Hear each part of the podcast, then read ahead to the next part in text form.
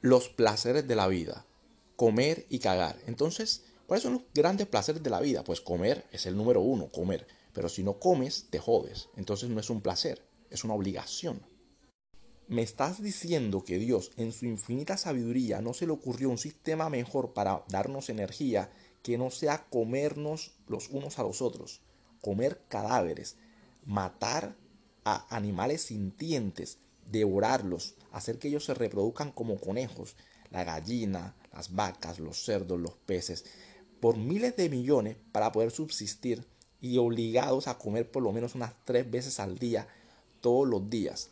Y dentro de ese mismo proceso me estás diciendo que hay que masticar con saliva el cuerpo del cadáver de un animal, masticarlo, pasar por el esófago, llega al estómago, ser cocinado por un montón de jugos gástricos, pasar por una tubería, que son los intestinos, una cosa asquerosa, para finalmente cagarlos por el culo.